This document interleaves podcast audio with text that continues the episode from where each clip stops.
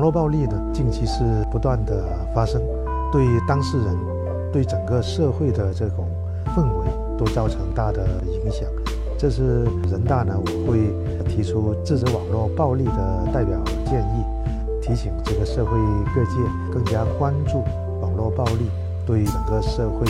氛围的影响，关注呢如何更好的制止网络暴力，保护受网络暴力影响的当事人。具体我有三点建议呢，一个是国家要完善相关制止网络暴力的立法；第二呢话要加大对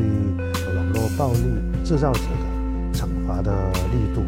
啊，对一些特别严重的事件是可以提起公诉，利用公权力来制止行为。这样的话呢，就比